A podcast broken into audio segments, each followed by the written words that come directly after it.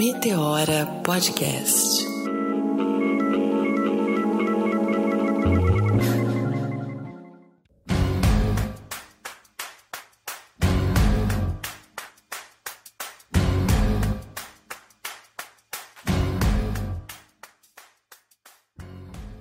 E tá começando mais um Meteora, Meteora versão 2021, uma versão assim muito mais intensa, muito mais incrível, com essas duas apresentadoras. Uma delas sou eu, Cris Guterres, e a outra é minha parceira.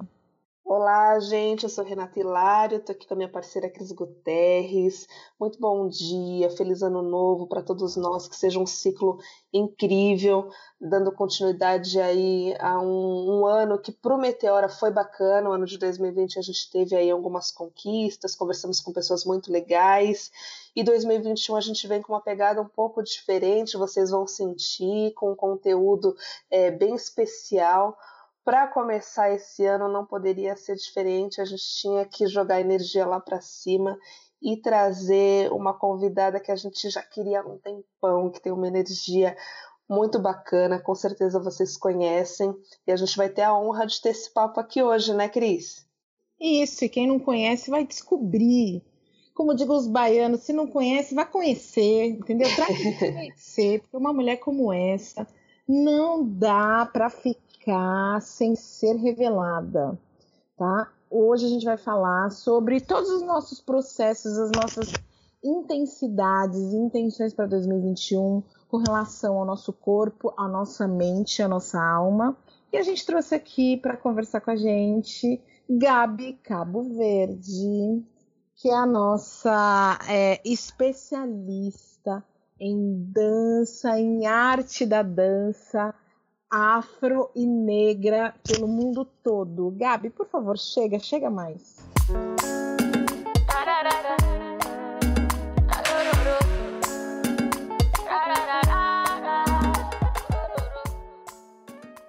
Gente, depois dessa apresentação, a gente começa o ano como, né? Lá em cima.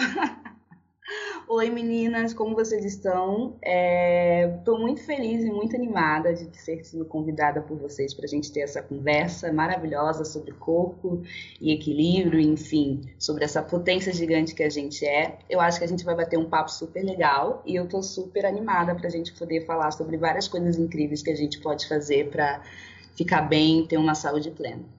Ô, Gabi, eu quero que você comece já falando quem é você na fila da vacina, amada. Vai dizendo aí. tá bom. É, bom, eu sou Gabi Cabo Verde, é, eu sou angolana e brasileira. Eu fui naturalizada no Rio de Janeiro. Atualmente, agora eu moro em São Paulo. Eu tenho 25 anos. É, eu sou coreógrafa, dançarina profissional, é, diretora de movimento e preparadora corporal. Toda a minha área de trabalho em dança é voltada assim nas danças africanas, nas danças tradicionais, nas danças caribenhas. E eu tenho um projeto que se chama Celebre Seu Corpo, que é uma oficina tecnocriativa em danças negras e também preparatória para trabalhar essas danças negras dentro do nosso corpo. E aí eu é, faço esse trabalho onde a gente consegue descobrir através das danças negras as potências que o nosso corpo ele pode fazer e os limites que a gente pode impor nele através da dança e do movimento. Maravilhosa. Ela falou assim brevemente, mas ela é isso muito, muito, muito mais. E a gente vai explorar isso aqui no, no, no papo hoje. Quando a gente pensou em chamar a Gabi, é, por todo esse, esse currículo, essa trajetória, a gente entendeu que seria bacana começar o ano falando de equilíbrio, de como sintonizar nosso corpo, mente, espírito, de como fazer o, corpo trabalhar a nosso favor. E a gente é, sabe que a, que a Gabi ela é especialista no assunto e vai nos trazer a importância disso, né? O Gabi, assim, dando uns passinhos lá atrás, como que foi esse seu despertar? Como que você chegou é, nessa escolha de vida, né? Que virou sua missão, sua profissão? Então, é, foi um processo muito, foi um processo bem longo, assim, a partir de um momento de um insight dentro do meu trabalho mesmo. É, como eu já até comentei, até conversa com vocês, é na minha infância tinha uma questão de gordofobia E aí, enfim, eu levei isso para dentro da dança muito forte, querendo impor como meu corpo é, ele pode se movimentar de acordo como ele é, de acordo com o meu biotipo. Mas ao mesmo tempo que eu impus essa regra para mim de que sim, eu posso me movimentar com o peso que eu tenho, com a estrutura que eu sou, com os meus ombros largos, ao mesmo tempo eu sentia às vezes muita dificuldade também de poder entender como meu corpo ele poderia se beneficiar e entender o meu peso sobre aquele movimento. Então teve um momento da minha vida em que eu estava dando uma aula de dança e aí eu comecei a sentir certas dores e eu falei assim, não tem sentido, é, eu preciso cuidar do meu corpo, eu preciso me nutrir, eu preciso me fortalecer para que eu continuar trabalhando com o corpo, com o movimento, para que eu continue dando aula. E aí acho que foi um momento muito interessante porque foi bem natural e não foi nada ligado a, um, a algo sobre emagrecer ou sobre, enfim, ficar naquele corpão. Não, foi algo que eu pensei, eu preciso é, me nutrir, eu preciso me alimentar bem, eu preciso entender quais alimentos eles funcionam melhor para mim, eu preciso reeducar a minha alimentação e reeducar a alimentação é muito importante porque a gente às vezes entende a reeducação alimentar num lugar só para as pessoas que são obesas mórbidas ou para casos muito crônicos ou críticos, enfim. E não, a gente pode fazer a reeducação alimentar e levar para um lugar pleno também para nossa consciência e ficar bem com isso, sabe? E aí o ponto da alimentação foi um ponto muito importante. Ele foi o primeiro passo, assim, porque eu comecei a substituir as coisas, alguns alimentos e me propus a experimentar também, a criar experiências também, não me influenciar muito em coisas ou receitas superficiais demais, loucas, coisas que eu tive acesso, né? E também entender o porquê que a gente também é, se alimenta dessa forma e vive dessa forma, porque a gente se condiciona tanto dessa forma, uma vez que a gente entende que o de praxe para a gente se cuidar, a gente já sabe, né? A gente sabe que a gente precisa beber água, a gente sabe que a gente precisa comer mais verduras. E por que, que a gente está sempre se limitando e fazendo esses, esses comportamentos que às vezes acabam sabotando a gente? E aí foi um processo assim de entender mesmo, de até ir num momento até mais lúdico da, dessa fase também. Aí eu comecei a estudar e ver as coisas sobre alimentação, é, a energia vital dos alimentos, enfim, tratar o alimento de uma forma muito mais como se fosse é, algo precioso para mim, tipo, vai se preparando um ritual, sabe? E esse momento de descoberta dos alimentos foi muito importante. E aí, óbvio que com o tempo os benefícios vêm, são você perder peso, enfim, as pessoas notam isso, mas o fato de você conseguir perceber a sua respiração melhor, o fato de você conseguir perceber que você está comendo algo e você não sente aquele estufamento, você se sente confortável. Isso para mim foi um ponto muito importante. Então, a alimentação para mim foi a, a, o passo chave assim para tudo. Olá, eu sou Janaína Assunção e foi aí convocada pela Cris Guterres sobre corpo. Na verdade, é muito engraçado a gente falar sobre corpo porque eu sempre fui uma criança muito resolvida, muito bem criada para entender meu corpo. Né? Minha mãe me colocava em concursos de beleza, é, sempre foi uma mãe que me empoderava. E aí eu entendi que eu era gorda. E é tão bizarro que, né? Que não sei se é o entendimento de ser gorda. É o entendimento que eu, não, eu era fora do padrão por volta de quando eu comecei a jogar bola. Joguei voleibol, handball. Ali nos meus 15, 16 anos. Que foi lindo, foi maravilhoso. Então tava ok. Eu era uma jovem ativa, enfim. Tudo andando parou bem. Aí a vida adulta chegou, né, gente? A vida adulta chegou, aí você começa a criar uns padrões de exercícios, né? Você vai indo com a galera. E eu virei rato de academia por um bom tempinho, emagreci, fiquei ratinha mesmo de academia. Só que aí, tipo, o tempo foi passando, fui trabalhando igual uma louca, você vai deixando aquilo ali de segunda mão, segunda mão, com outras prioridades. Como mulher preta, você parei. É engordei, só que assim, estou feliz com o meu corpo? Estou. Só que antes eu tinha uma preocupação, ah, eu preciso ter o meu corpo sempre no IMC, né? Porque é assim que calcula a nossa vida sobre a medicina. Ah, eu preciso ter um IMC fulano para se considerar uma pessoa saudável. Hoje já, já sabemos que não é bem assim. Então hoje eu estou em busca de uma vida saudável e que ela está somada ao meu autoconhecimento. Foi um momento que eu estou com muitas pluralidades, né? A gente está fala com médica, fala com psicóloga, estou tendo essa oportunidade, então é totalmente diferente. Mas essa preocupação veio agora numa paz, sem uma cobrança de fora. Veio numa cobrança minha de emagrecer um pouquinho. Por questões de saúde, né, gente? Pressão alta, né, e tudo mais. E tinha uma coisa também que eu me preocupava muito de, ai, um dia eu vou querer ser mãe, ai, eu vou querer ter um parto saudável e tal. E, e, e também estava muito ligado à maternidade, mas hoje eu tô bem, sabe? Eu acho que independente de qualquer plano, sonho, a gente tem que respeitar o nosso tempo nossos processos, né? Gabi, primeiro que essa é a terceira participação da, participação da Gabi aqui no Meteora. É, a Gabi participou com a gente numa edição que a gente fez com a Dani Rudes, falando de corpo, né? Que a Gabi veio e contou um pouco da história dela, dessa relação com o corpo e com a comida.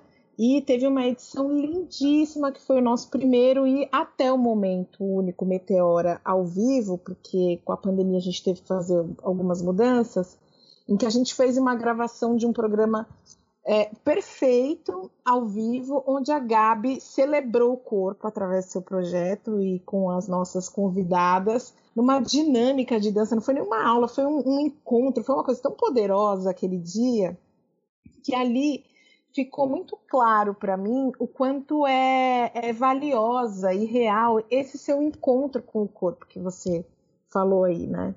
E eu, eu te acompanho muito nas redes e eu sou essa pessoa que tinha uma relação muito difícil com o corpo e com a comida.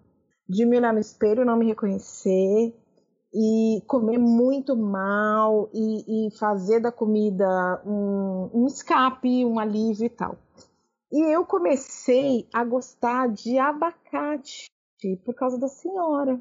E começar a prestar atenção mesmo em como é, alguns elementos que eu dizia que eu não gostava, é, na verdade, eu nem tinha permitido que eles entrassem na minha vida. Como é que é essa sua relação assim mais direta com o alimento, Gabi? E a sua relação com o abacate? Porque eu tenho a impressão que você faz tudo com abacate. Eu fico imaginando que você vai na feira e traz um carrinho só de abacate.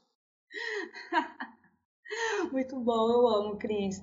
Olha, é, essa minha relação com, com os alimentos, né, assim, vem de várias influências, né? Tem influências que a gente tem até é, em casa, assim, sobre como lavar, sobre como é, cuidar. Eu acho que às vezes a gente tem algumas experiências com alguns alimentos, porque a forma como é preparada às vezes é, não é uma forma que vai fazer como é para a gente poder saborear de fato, né? Entender aquele alimento, o gosto, o sabor daquilo. É, durante muito tempo eu fiquei sem comer quiabo, tipo, e depois de um tempo começar a comer quiabo com 21 anos, assim. E aí depois eu fui entendendo que é necessário a gente é, preparar os alimentos e aí preparar do nosso gosto do que a gente acha que é bom, porque às vezes a gente fica muito dependente às vezes da receita de como a mãe faz. Nem sempre a forma como a sua mãe faz seja a forma que vai, depois de um tempo, na sua fase adulta, você possa gostar. Então, assim, é, eu comecei a experimentar várias coisas, tive influências de amigas também já tem é, um caminho com alimentação incrível, então me influenciaram bastante é, a experimentar outras formas, por exemplo, de comer o tomate, não só o tomate na salada, mas a gente pode colocar ele no forno, a gente pode sim comer o tomate pela manhã, ele é um fruto, né? Então, assim, ver essas outras possibilidades. Eu acho que é muito importante a gente dar esse espaço para a gente poder experimentar os alimentos antes de julgar todos eles. Óbvio que nem todos agradam. Eu, por exemplo, ainda não consigo ainda comer giló, mas vamos lá, quando ele está incrementado com alguma outra salada a gente vai indo, mas ele por ainda não. Mas também eu não deixo também de ver como eu posso juntar ele com outros alimentos e assim também usar os benefícios dele também, porque eu não posso destacar, é, descartar ele, perdão, só porque ele é um alimento que eu não gosto. Eu gosto também muito de pensar no benefício, assim. Eu não vejo também isso como um, um, sacrifício, assim, é tipo, ah, esse alimento é ruim, eu vou comer ele só porque ele vai me fazer bem, mas assim, eu não tô afim de comer. O que acontece também é, esse lugar de culpa na comida eu também já tive muito. E esse é um lugar que ele sempre vai e ele volta. É, hoje de uma forma muito saudável, mas óbvio que tem aqueles dias que a gente quer sim comer algo doce, um chocolate, um bolo de chocolate, um brigadeiro. Mas eu acho que é importante a gente sempre pensar nessa consciência. É um treino. E tem uma coisa que acontece muito com a gente, nós mulheres, principalmente é lidar com alimentação, lidar com exercício físico, lidar com movimento, quando a gente está no nosso período menstrual, assim.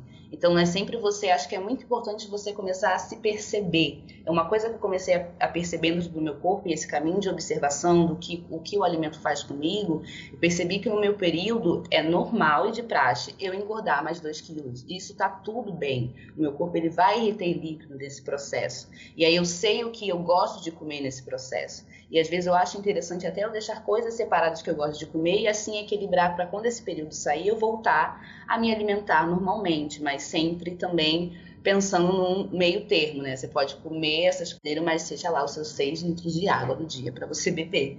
E eu acho que pensar nessa forma assim com a alimentação é muito mais saudável do que você já impor super regras, enfim, já ir cortando tudo. É, eu acho que é sempre bom, acho que o alimento é, é necessário ser experimentado todos os tipos, todos os jeitos, o suco, é, tomar as coisas, tirar um pouco do açúcar, ver realmente o gosto real dos alimentos como fica, ou sem o sal, experimentar, colocar cores, enfim, fazer empratamento, brincar de chefe, montar pratos, fazer comidinhas, acho que isso é muito importante. E nós também somos muito atrativos, né? Gente, tudo que a gente olha, a gente acha belo, a gente quer comer. Então, assim, a gente pode sim fazer um belo prato de restaurante em casa com folhas coloridas, enfim, com grãos coloridos de diferentes formas, e isso ficar atrativo para a gente também. A gente se propôs também aí nesse lugar, porque acho que o caminho da alimentação é todo um processo. Ele não é só também a parte do a partir desse momento vou comer grãos, vou comer mais frutas. Ele é um processo também de você se dispor também a procurar esses alimentos, a buscar esses alimentos, a acordar cedo sim ir na feira e fazer essa pesquisa também, sabe? Então é um processo muito importante, um processo de descoberta de você mesmo, as coisas que você pode fazer. Então foi toda essa relação que eu fui construindo assim, e aí dentro de casa também tem sido assim muito bom. O abacate ele faz parte de tudo. Você tem razão, Cris. Ele é tudo na minha vida. Porque eu até tenho um abacate tatuado no pulso. É, o abacate ele me, ele me apaixona não só pelo fato de ele ser múltiplo. A gente pode usar ele para pele, pode usar ele para o cabelo, a gente pode usar ele, enfim, para fazer mil coisas. Enfim, uma guaca maravilhosa. E ele tem uma relação, uma coisa que eu percebi estudando os alimentos é essa relação dos alimentos serem muito próximos, parecidos com nossos órgãos e trazer essa função direta para os nossos órgãos. O abacate, por exemplo, ele é, tem muita referência a parecer com o útero, porque ele cresce em volta da semente dele. Isso me encantou muito, porque eu falei assim, nossa, é muito, é muito incrível como as frutas, elas mesmas. A natureza é tão incrível que ela mesma já prepara algo próprio para o nosso corpo, sabe? Então, a partir desse momento, eu fui percebendo todos os benefícios que o abacate tem e eu começo a usar ele para tudo. Então, tipo, é na guaca, é no café da manhã, é no almoço, é no jantar, é numa máscara facial, uma, uma máscara capilar, enfim. E eu acho que é isso, assim. Eu acho que a, a, o momento de você experimentar e propor esse dispor até esse momento, né, eu falo isso vindo né, da, da, minha, da minha experiência, porque a alimentação realmente ela foi o grande passo, assim. Porque o movimento da dança já tinha, mas a alimentação ele foi o despertar para eu reservar um tempo para minha saúde agora e não reservar um tempo para minha doença depois, sabe? Então, tipo, eu falei, eu acho que é isso, eu acho que é o primeiro passo, é o passo mais básico, assim, a gente já entende que a gente precisa se alimentar bem. O difícil é a gente sair desse limbo mesmo, a gente conseguir propor coisas novas para a gente mesmo, né? Experimentar. Eu falo tanto que na dança as pessoas elas sempre estão se baseando em outros corpos para conseguir chegar àquela tal experiência de um corpo que ela não conhece, mas dentro da alimentação também, às vezes a gente acaba muito mais é, se influenciando muito por coisas que a gente vê e acha que vai ser ok, como por exemplo o mito da água com limão, que tem várias, óbvio que tem benefícios, mas tem várias informações que passam erradas e as pessoas acabam consumindo errado, em vez de procurar uma forma certa de consumir aquilo e ver realmente seus benefícios, assim. Volta nessa história do mito da água com limão, menina, que eu sou aquela que toma água com limão até não poder mais. Por favor, eu também. Eu já fiquei aqui pensando, será que eu tô tomando errado? Então, tem uma estima muito grande dessa coisa de é, tomar, vou tomar água com limão de manhã porque é para emagrecer. Não, não é sobre isso. Geralmente as pessoas às vezes se alimentam muito pensando em tomar aquele alimento ou consumir aquilo porque aquilo vai fazer emagrecer. Isso a gente já entende. Só que a gente não consegue parar para pensar no porquê que eu estou tomando essa água com limão. entendeu? Por que, que eu estou bebendo, bebendo essa água alcalina? Para que, que ela vai servir no meu sistema imunológico? Do que, que ela vai servir? O que, que ela vai fazer nas minhas células? E é muito louco porque a gente não se interessa tanto até nesse, nesse fim que é o que, que isso vai fazer com as minhas células. Então, assim, eu acho que acaba, às vezes, as pessoas fazendo muitas coisas, por isso que eu falei, é importante a gente criar nossas experiências, mesmo que a gente tenha até outras referências, mas não diretamente a partir daquilo que o outro está fazendo. Sempre procurando mais informação para poder consumir de forma certa e sim você conseguir e sim você conseguir se beneficiar. E aí às vezes o que acontece muito na água com limão, já já vi em algumas matérias e outros conteúdos também na internet, é que às vezes fica, as pessoas ficam é muito frustradas e aí, ah, eu não emagreci bebendo água com limão, bebo toda manhã água com limão. E aí não é assim que funciona. Você acorda de manhã e você bebe água com limão porque ela é perfeita para parinizar e sim para despertar os seus órgãos, né? Eu acho que é importante a gente pensar que quando a gente acaba de acordar, é como se, eu gosto de falar que é como se os nossos órgãos eles estivessem secos. E é necessário sim que você beba um copo de água antes e sim para ajudar também a limpar esses órgãos também e fortalecer o seu sistema imunológico pro dia, para que no dia seguinte você não fique bem. E aí sim você toma essa água com limão, mas não nesse sentido de pensar em emagrecer. Os benefícios vêm sim, mas não é uma coisa diretamente a isso, assim, é por isso que eu falo mais assim, desse lado do mito, assim. E aí por isso que é muito importante a gente criar as nossas experiências dentro da nossa alimentação. É muito importante a gente não só ver aquela receita no Instagram e copiar, mas aí incrementar. Se a receita está falando que tem abacate e tomate, eu vou colocar um pepino e de repente talvez até grãos de feijão para ver como é que fica, talvez inspirar num tipo de comida de um outro país, de uma outra cultura também. Isso também é interessante que a gente pode ver também e a gente conseguir ter várias referências alimentares também. E experimentar, gente, experimenta tudo, tudo que vocês puderem. Gabi, quando eu te escuto, eu penso, nossa, eu, eu, visualizo assim, se eu pudesse definir uma palavra, consciência corporal. E aí, como a Cris falou, quando a gente teve a honra de te receber no Meteor ao vivo, a gente viu os olhos brilhando das ouvintes que estavam lá e, e puderam participar da sua aula, porque você faz toda uma reflexão sobre essa questão de pensar o corpo, de se entender, de se perceber e aí é, parece uma coisa muito natural mesmo. Depois da sua fala, você chamando as meninas, elas conseguiram colocar tudo aquilo para fora e sair aquela dança belíssima, aquela, aquele momento de celebração, né? É, você falou de alguns hábitos, de algumas coisas que você faz no seu dia a dia. Eu queria que você comentasse um pouquinho de alguma outra rotina, de alguma coisa que você acha fundamental e que você é, usa no seu dia a dia sei lá, além da dança, você faz alguma outra prática, um yoga, ou mesmo com alimentação, algum ritual de beleza? O que, que você pode compartilhar com a gente? Ai, aquele dia foi incrível, né? Nossa, a gente dançou tanto e a gente teve uma conversa tão maravilhosa. Nossa, e tava cheia de mulheres incríveis dançando. Aquele dia foi mágico. A gente tem que repetir assim que essa vacina liberar. e aí a gente poder celebrar de novo. É muito bom a gente poder se encontrar e colocar para fora no sentido bom, né? No sentido de conseguir lidar com, com a gravidade e se expor e perceber no outro que o outro movimento também ele é tão bonito quanto o seu e tá tudo bem, assim. Esse, a dança ela traz esse lugar acessível e de sociabilidade. Aquele dia foi tudo. E sobre a minha rotina, eu acho assim, é, eu acho assim não, perdão. Dentro, eu acho assim sim. Aquelas. É, para mim, para que eu pudesse chegar nesse, nesse lugar, eu acho que a rotina ela foi muito importante. Então, assim, eu entendi, é, é, esse momento é muito importante mesmo, da gente poder entender o nosso corpo, como a gente funciona, ter essa consciência plena de você, porque eu consegui entender que eu sou uma pessoa diurna eu acordo 5 e meia da manhã, 5 da manhã, mas isso também vem de um costume que vem desde a infância e da minha adolescência, enfim. Quando eu morava no Rio também, eu trabalhava super cedo, dava aula de dança na praia também.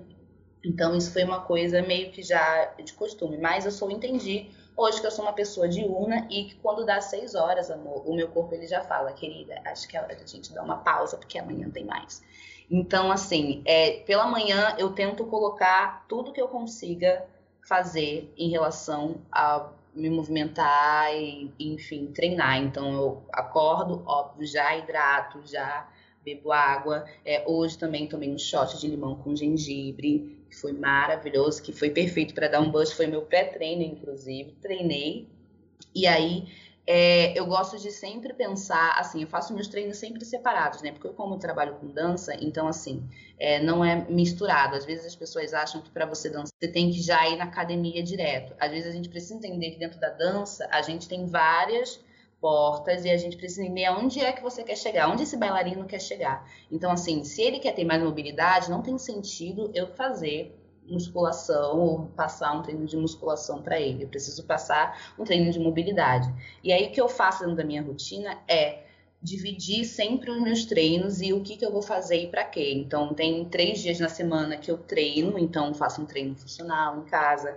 Tem outros dias na semana em que eu só trabalho é a minha mobilidade, exercícios para me fortalecer dentro da dança, né, exercícios de condicionamento físico para dança, e tem o dia do descanso também, que essa é uma coisa muito importante. É, mais uma vez, óbvio que o nosso corpo ele precisa descansar, e assim, os nossos músculos eles começam a se recompor e se renovar depois de 36 horas. Então, assim, entender esse momento de descanso também é muito bom. Eu acho legal as pessoas que começam a se exercitar e a tem, tem, querer criar essa rotina de atividade durante a semana, é, é, importante pensar no seu limite, tipo assim, eu consigo dois dias na semana, tá ótimo. Eu consigo três dias na semana, tá ótimo. E ter esses dias para descansar. Porque acaba também, o que, que vem de outra frustração, é, eu, eu falo por experiência própria porque é isso, né? Tipo, a gente vai entendendo as coisas e vai experimentando, vai vendo o que não funciona, o que funciona.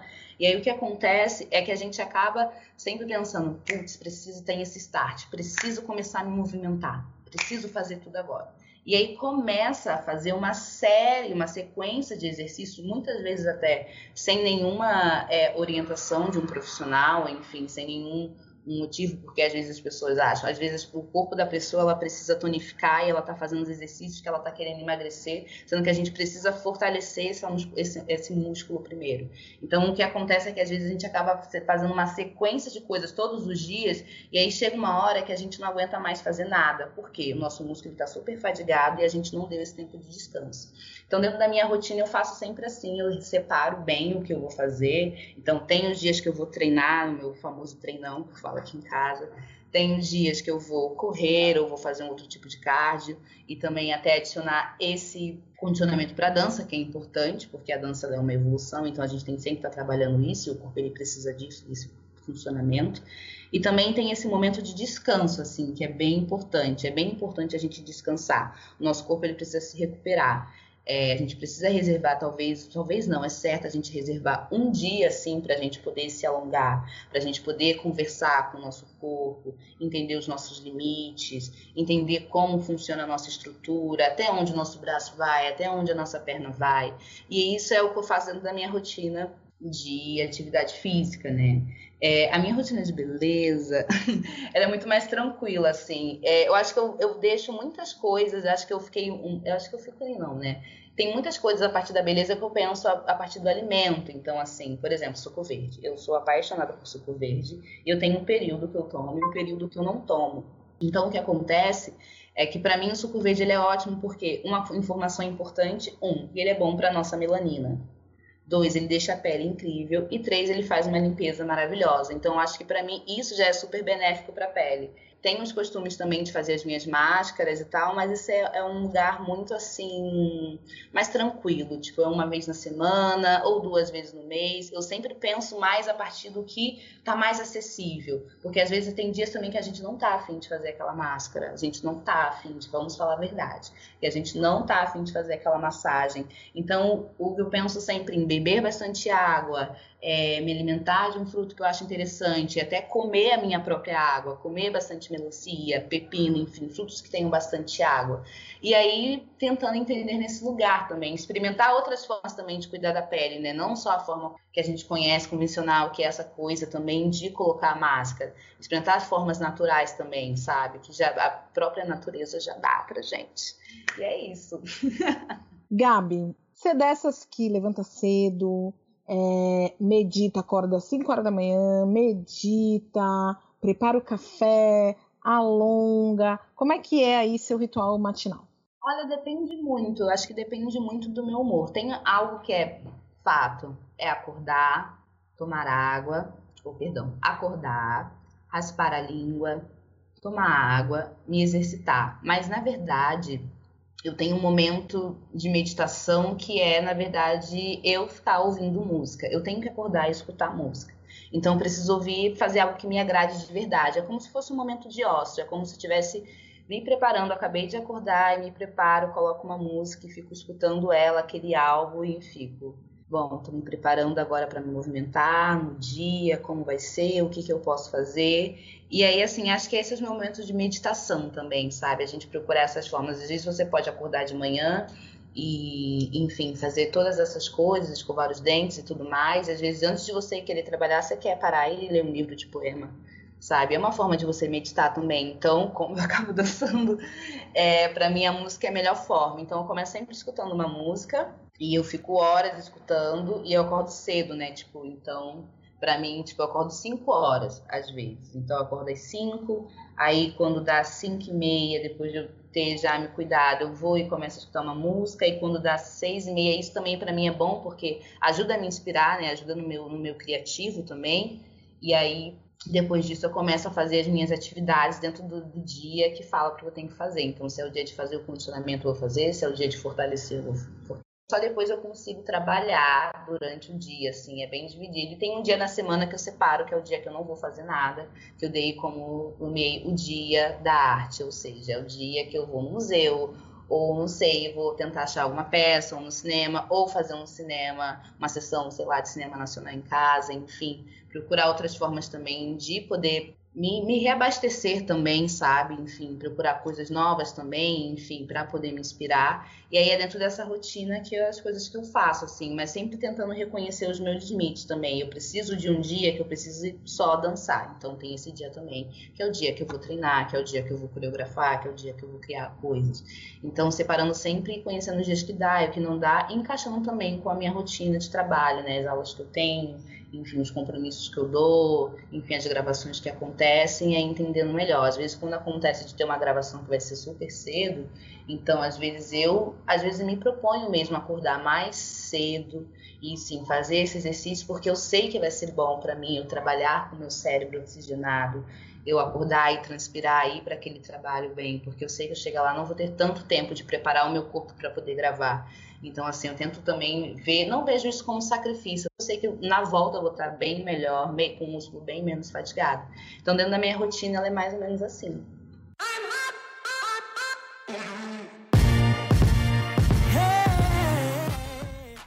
Ô, Gabi, agora eu vou virar um pouquinho a chave, porque eu fico admirando o seu trabalho e eu queria falar especificamente da dança, né?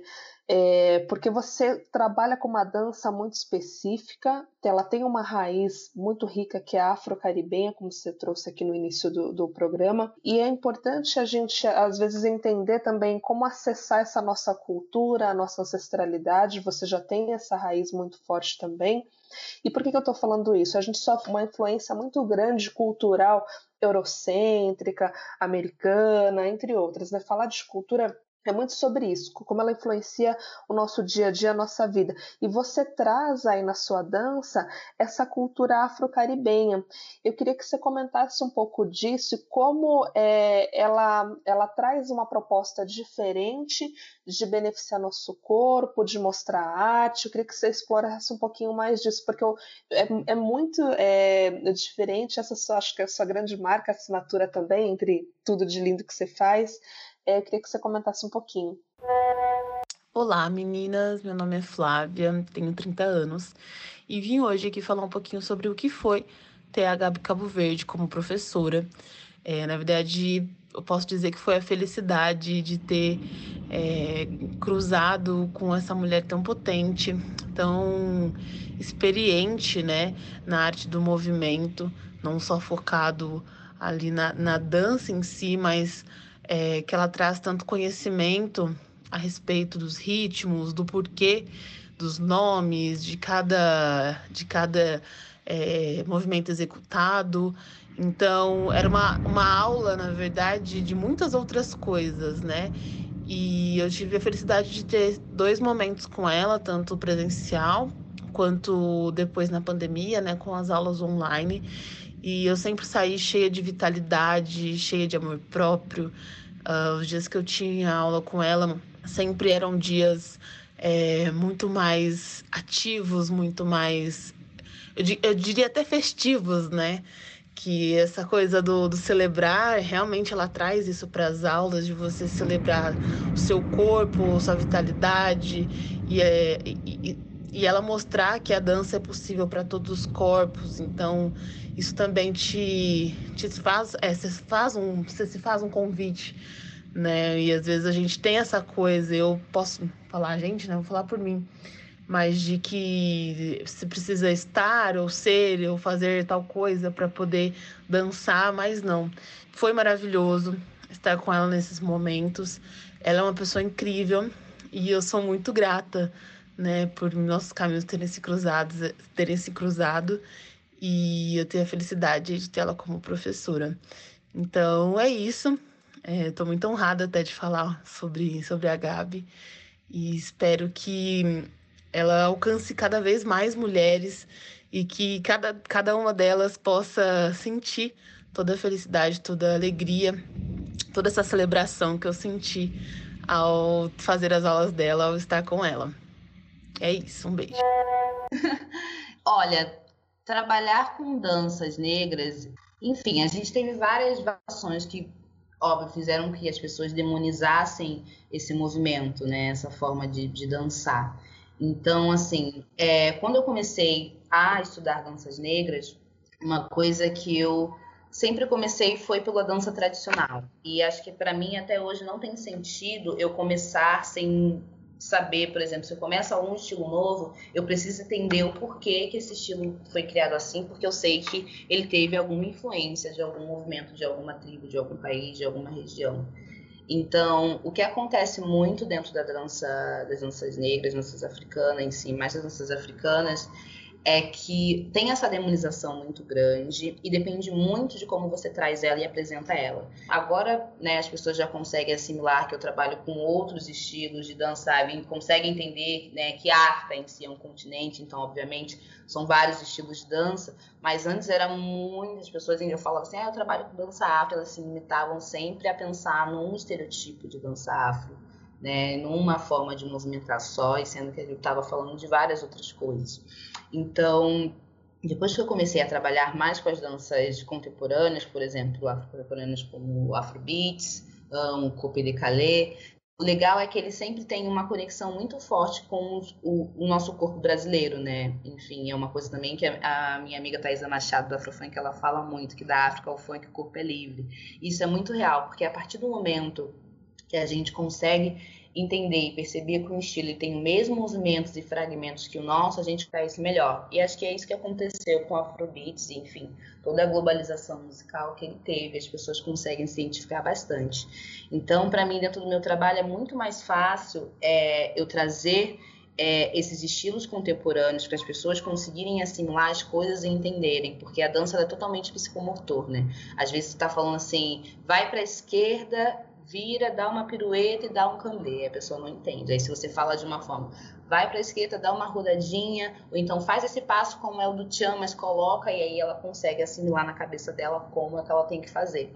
Então assim, é, o bom da dança da dança africana é que ela tem esses movimentos, enfim, para poder dar aula e ensinar para as pessoas que querem conhecer movimentos que são fáceis e, e reconhecíveis que a gente consegue trabalhar. Óbvio que são intensidades diferentes, mas também também para a gente perceber essa força e não é uma força no sentido de ah vital, óbvio que é vital, mas assim, eu gosto muito de ter muito cuidado com esse lugar, porque também é um outro problema, outra problemática, as pessoas pensar que a dança negra é um lugar de descarga, é um lugar de você jogar toda essa energia para fora. Não é, é um lugar de você lidar com a sua energia. Então, assim, pensar nessa força não com só dançar forte, não é sobre isso. É sobre lidar com a sua força, com o que você faz com o seu braço. E é isso que eu tento trazer no meu trabalho, fazer com que as pessoas vejam essa parte, não é só essa parte do entretenimento da dança. É muito legal o Nambolô, é muito legal a gente ver os meninos da África do Sul dançando, da Nigéria, enfim. Mas é muito legal também a gente entender também como são esses movimentos, o que, que eles impactam na gente e ver como a gente pode fazer as coisas também. A gente pode sim chegar até esses movimentos, mas também de uma forma tranquila. Eu não preciso me impressionar para dançar daquela forma. Eu preciso preparar o meu corpo e treinar ele, fazer várias repetições para que eu consiga dançar desse jeito. Então, eu acho a dança africana ela mágica por isso. E por, ou vários outros ensinamentos também, assim. É, esses dias eu estava refletindo sobre uma coisa interessante, assistindo alguns filmes, enfim.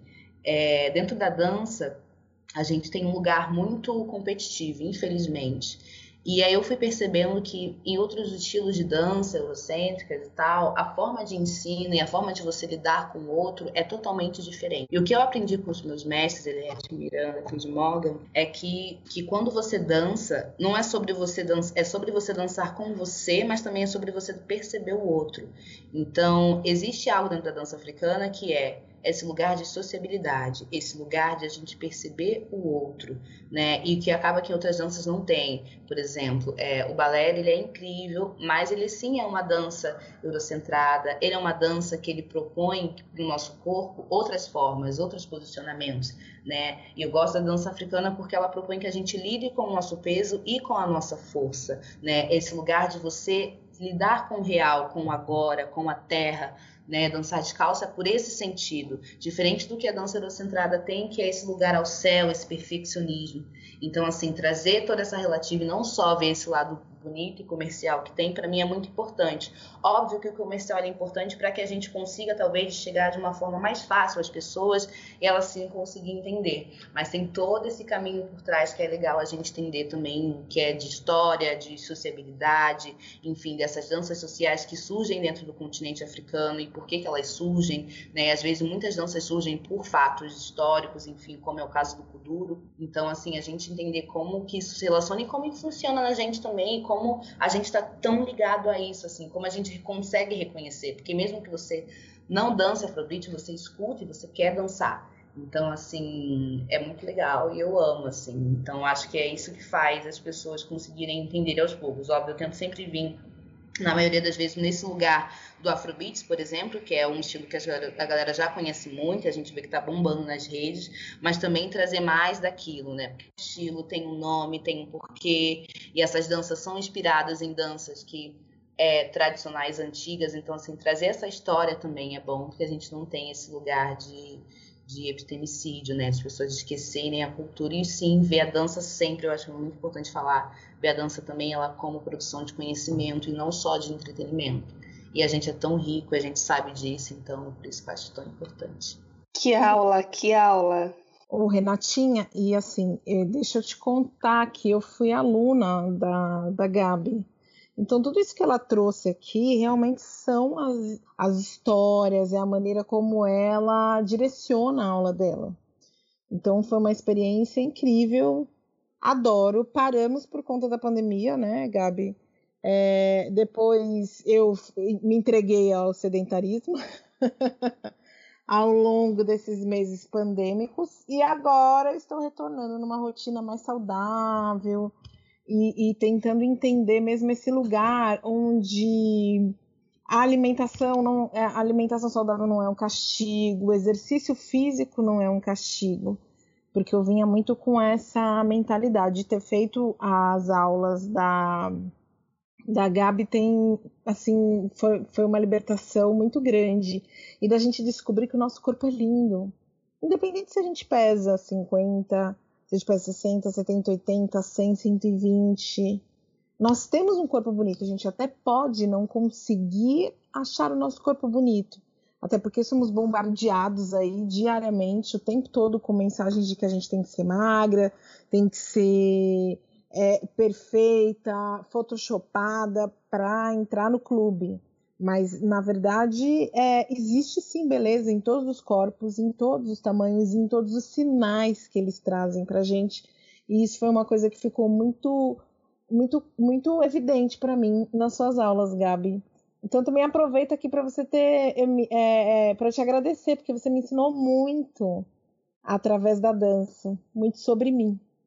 Ai, que honra ouvir isso, que honra. Eu fui muito honrada. Foi muito incrível você ser minha aluna.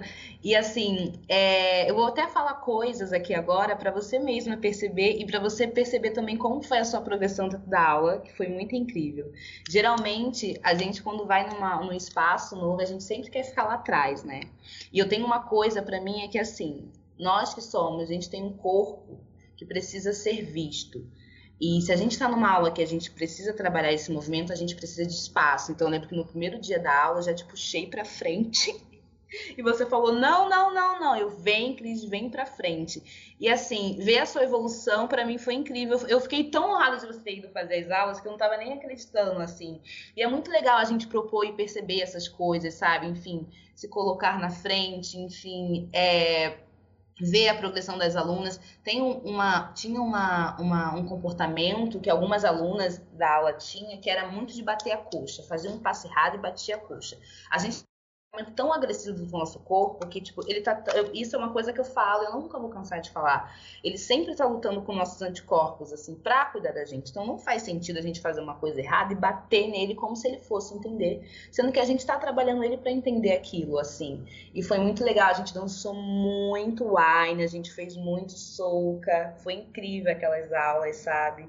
E eu acho que é isso, assim, você se propor a, a, ter uma experiência a partir daquilo que você se sinta confortável, né? Óbvio, né? Que eu sempre fico também ali nas minhas amigas, amigas, vamos lá, vamos lá, vamos, vamos dançar, não, você consegue, mas assim, sem também ser invasiva, mas convencendo de que sim, que dá. E como a dança ela é esse lugar acessível, enfim, a gente tudo que a gente faz a gente precisa de movimento. O movimento de praxe é levantar, subir a escada, Tipo, essas coisas, tudo já são movimentos. Só que a única diferença que a gente faz na aula é tentar deixar alguns movimentos mais fluidos e trazer algumas variações para a gente poder conseguir entender até onde a gente vai. Então, assim, eu amei demais. que você foi minha aluna.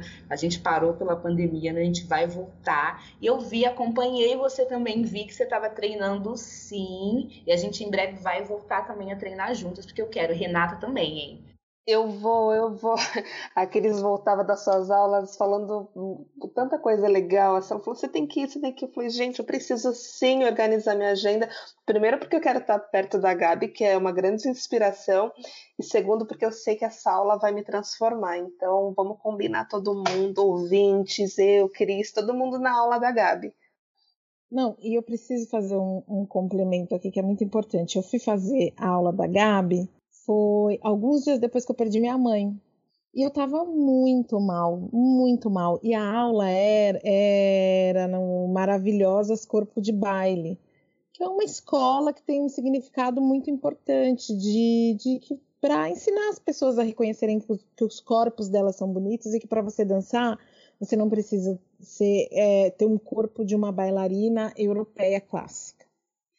E o primeiro dia que eu cheguei, a Gabi, com a energia dela, eu depressivaça, acho que fazia 30 dias que minha mãe tinha falecido. A Gabi, super gentil, mandou uma mensagem, não esperando que eu fosse, me convidando para a aula para saber se eu estava bem, que ela tinha, tinha mandado a mensagem justamente para saber como eu estava por conta do, fale, do falecimento da minha mãe, e você me convidou para ir na aula. E eu fui. E quando eu cheguei lá, eu me reencontrei, porque eu lembro que eu até falei para você, Gabi, faz mais de 30 dias que eu não consigo sorrir. E eu sorri hoje aqui. E não foi só a dança, não foi só a Gabi, não foi só a escola, foi esse conjunto de tudo. Porque nós não somos só um. Nós somos um conjunto de energias que estão aí girando pelo universo. E quando a gente se encontra, isso é muito mais forte. Então, por isso que eu estou te trazendo essa gratidão aqui. E, e essa fala é para que as pessoas que estejam ouvindo consigam, através desse meu depoimento, entender o poder do seu trabalho. Ai, obrigada, Cris. Eu fico emocionada com esse relato. Eu fico, eu não sei o que dizer. Muito obrigada. Eu fico grata demais e é muito bom a gente poder contribuir de forma saudável, enfim. E, nossa, eu não sei o que dizer. Eu tô emocionada, gente. Peraí, que eu, eu sou meio chorona, entendeu? Parou. Ô Gabi, vou aproveitar aí que você está enxugando as lágrimas, então, só para reforçar o que a Cris disse, para que me veio um flashback aqui. Eu lembro exatamente quando ela voltou da sua aula e ela falou isso mesmo. Ela falou assim: Nossa, é... foi a primeira vez que eu consegui sorrir depois que minha, que minha mãe faleceu. E, e a Cris sempre nessa vida dinâmica agitada, ela já teve que se levantar no dia seguinte, trabalhar, por, né, porque tem famílias que dependem do trabalho dela, tem um monte de responsabilidade, ela já, já teve que fazer muitas coisas depois e sempre tentando encaixar é, alguma atividade que pudesse também fazê-la bem, mas só depois que ela foi na sua aula que ela veio com, com essa energia diferente, falando que voltou a sorrir. Foi, foi muito especial, eu, eu testemunhei isso de fato. Ai, demais, foi mágico, mágico. Que bom, Cris. Eu fico muito feliz que tenha é, que você tenha se sentido bem naquela aula, num momento tão difícil para você, enfim, que você estava né, ali se recuperando, enfim, eu fico muito feliz de ouvir isso e que tem, foi leve também, né? Por isso que eu falo esse lugar também, quando a gente passa talvez por uma, uma experiência como essa e voltar enfim, a um lugar que você se sinta seguro também, enfim, até mesmo para se movimentar, enfim, colocar, enfim, sua energia para fora no sentido de tipo, sim, tá tudo bem, eu preciso liberar e controlar isso, enfim, eu fiquei tão feliz que você foi se dançou tão bem naquele dia e todo mundo é seu fã na aula, você sabe, né? Então. Ô, ô, Gabs, a gente já vai se encaminhando para o fim. Eu acho que uma das coisas que eu tenho que combinar com a Renata esse ano que Meteora não dá mais para ser uma hora, amiga. Pelo amor de Deus, como que a gente já tá indo pro fim? Eu nem perguntei nem metade das minhas perguntas. Gabi, minha deusa, e além desse encontro espiritual com o abacate, eu queria saber como é que você se relaciona com a espiritualidade, se você tem uma crença num poder superior, como é que isso influencia no seu equilíbrio aí diário? Bom, é, no meu campo espiritual, é, a minha forma de me concentrar e de, enfim, é, me reconectar comigo mesmo e de me centrar é sempre pela meditação, assim. É, eu trabalho muito é, o campo da visualização e não é, às vezes a gente leva sempre esse lugar da lei da e campo da visualização somente a ter bens materiais e não é assim que funciona. É, eu tenho o meu altar em casa com as minhas pedras, é, eu sou do candomblé também, sou filha de Amanjá, Meuri, e eu tenho uma relação assim muito muito tranquila com esse meu lugar também assim. É, eu sei que ao tempo tem tempos também que eu preciso reservar um dia só para isso tem dias que eu preciso é, na semana que eu preciso tomar um banho energético enfim para ficar bem comigo mesmo dependendo da, da rotina, enfim, como as coisas acontecem. A gente teve um ano tão difícil, enfim, a minha mãe, ela pegou duas vezes a Covid e não foi fácil. Então, assim, eu fiquei muito abalada com isso. Teve as questões também da gente poder se reorganizar e se reinventar no trabalho. Então, muita coisa para a gente poder pensar. Então, assim, eu tenho um momento certo para que eu possa centrar, assim, e aí parar e respirar. E, assim, deixar os pensamentos que tem passarem pela minha cabeça tenho o meu altar onde eu peço as minhas coisas aos meus ancestrais também, que eu acho isso importante. É um lugar assim de muito carinho, de muito cuidado assim que eu tenho com meus cristais. Então, eu acho que a gente precisa sempre estar reservando esse momento. O cuidar do corpo, ele é sempre. Às vezes a gente sempre leva só lugar de praxe, né? Que ah, é, é a máscara de beleza, ou talvez fazer aquele spinning. Não, tem várias outras coisas, porque o corpo, ele não só é isso que a gente está tocando aqui também. Enfim, tem, a gente tem, precisa trabalhar a nossa mente também, a nossa alma também. Enfim, como a gente relaciona com as pessoas, enfim, a forma como a gente socializa com as pessoas também, como a gente vai lidar com o problema. Então eu tenho esses momentos assim para poder dar um detox no meu corpo, não só de, de, alimentação, enfim, de exercícios com suor, mas também com banhos, com momentos de respiração também. E acho que a gente, através da meditação, a gente eu pratico muito em casa, principalmente com a Alisson. A Alisson pratica yoga Kemet, então assim a gente tem uns momentos muito incríveis. Assim, ontem mesmo a gente já a está criando um hábito agora novo de meditar, fazer uma meditação de respiração antes de dormir. Isso tem sido incrível também, esse momento de você dar uma relaxada, desacelerando também. Acho que a gente também pode colocar isso no dia a dia em pequenos momentos também. Eu acho que a espiritualidade também é sempre você pensar num momento que você precisa focar. Não só a gente acha que espiritual é só quando a gente está passando por algum momento difícil, precisa pedir alguma coisa, mas é muito mais sobre você mesmo e você entender o que, que você está sentindo ali naquele momento. Então, eu ter esses dias para poder enfim, fazer as minhas orações, é tomar um banho e assim poder me recarregar de novo é muito importante. Assim. Ai, tão bom ouvir. A Gabi não queria parar mais de, de conversar, de gravar esse programa. Gabi, a gente está caminhando para o final, mas antes eu queria fazer uma pergunta. Aí na sua trajetória, na sua caminhada, é, qual foi o momento que marcou você? Alguns dos momentos, né? Você pode escolher um mais, um mais importante, mais especial seja algum trabalho executado, algum show, alguma experiência com algum aluno, sei lá, alguma viagem. É, diz pra gente assim, algum marco que você gostaria de destacar. Olha, relacionado ao trabalho, ah, acho que teve muitos trabalhos legais assim que eu pude fazer com pessoas que eu jamais imaginei, assim, por exemplo, teve um trabalho que eu fiz muito incrível a convite da, do coletivo MOOC, e foi para coreografar uma parte da, da nova versão de A Carne da Elsa Soares. Foi um clipe muito bonito que a gente fez, assim. Eu fiquei bem lisonjeada, assim, de poder fazer parte desse trabalho. É, teve vários momentos, não sou profissional também, né? Mas tipo, teve uma aula que eu fiz muito incrível, porque assim, o, o que dá para a gente poder ter contato com os mestres africanos que vêm para o Brasil eu tento, tipo, correr a todo custo. Então, teve um, um, No ano de 2019, eu fiz uma aula, fui para o Rio, fiquei dois dias lá fazendo uma aula da, da caravana do Mestre Acuni e foi incrível, assim, foi uma, uma, um impacto muito forte, porque eu, eu percebi que eu falei assim, cara, para eu aprender tudo e conseguir estudar tudo sobre as danças africanas, eu preciso, enfim, viver e morrer e nascer e viver de novo e vai vendo esse ciclo até não acabar mais, assim. É, eu acho que eu tive uma trajetória com a dança, assim, muito confusa, porque é, diferente dos meus amigos não não confusa, né, na verdade, mas assim, diferente, porque os meus amigos, eles sempre, a maioria, começaram já ou no balé ou diretamente nas danças urbanas, o hip hop dance, enfim.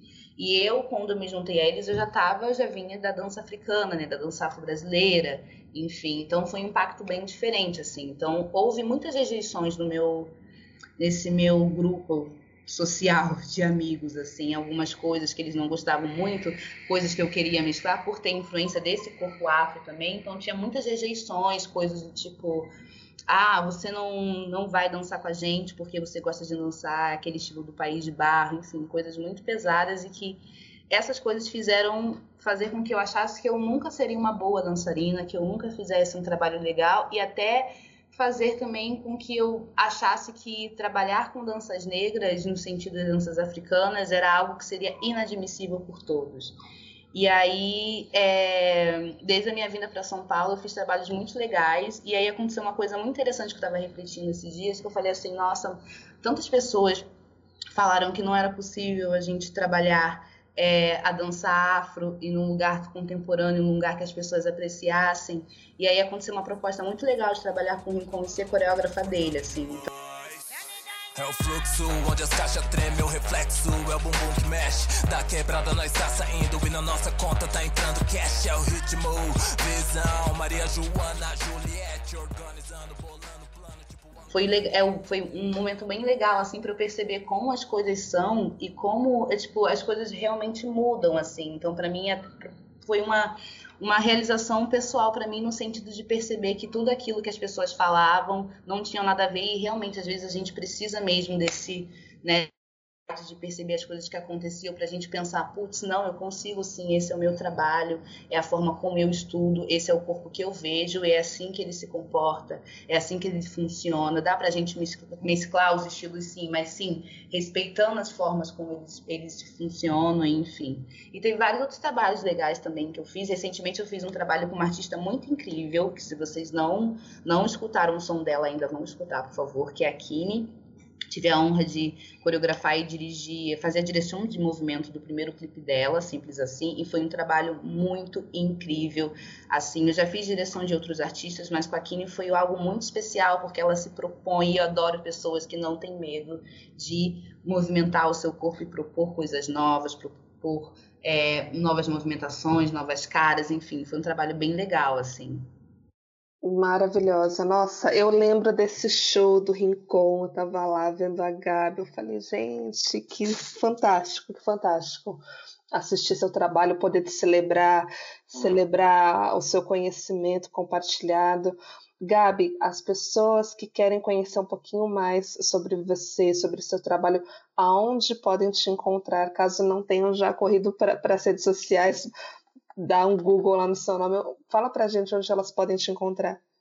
Bom, gente, vocês podem me encontrar na minha rede social, que é arroba gabbcaboverde, arroba Gabi Cabo Verde com dois Bs.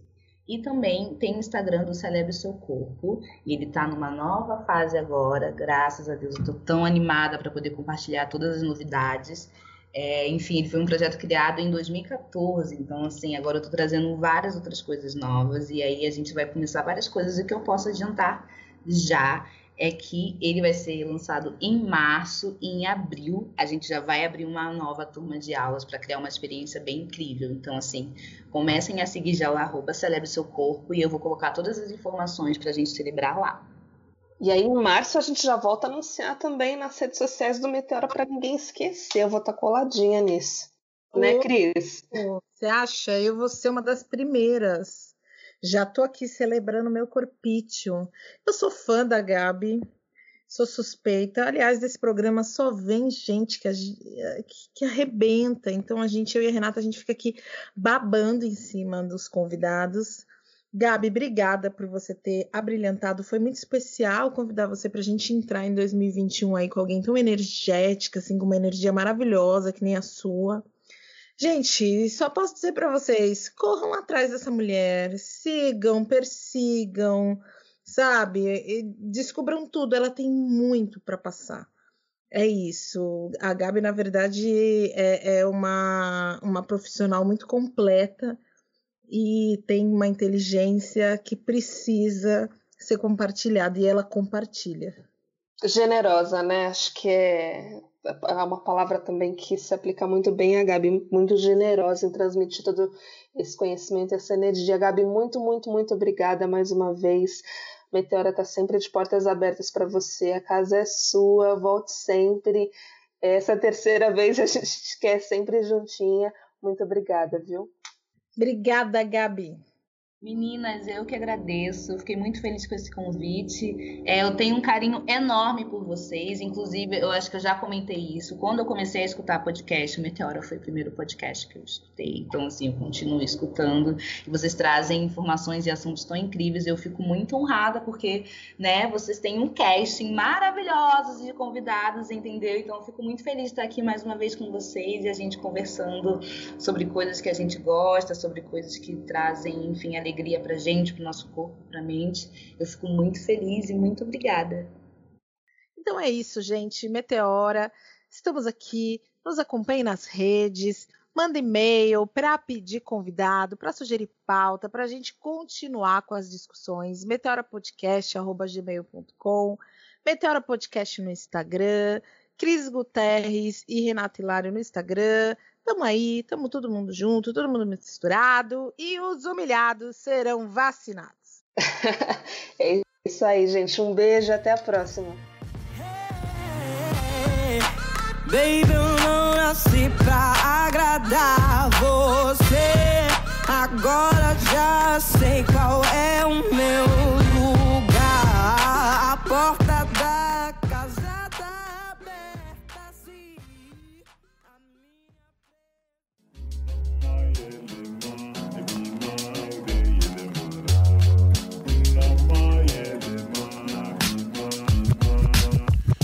podcast editado por Voz Ativa Produções.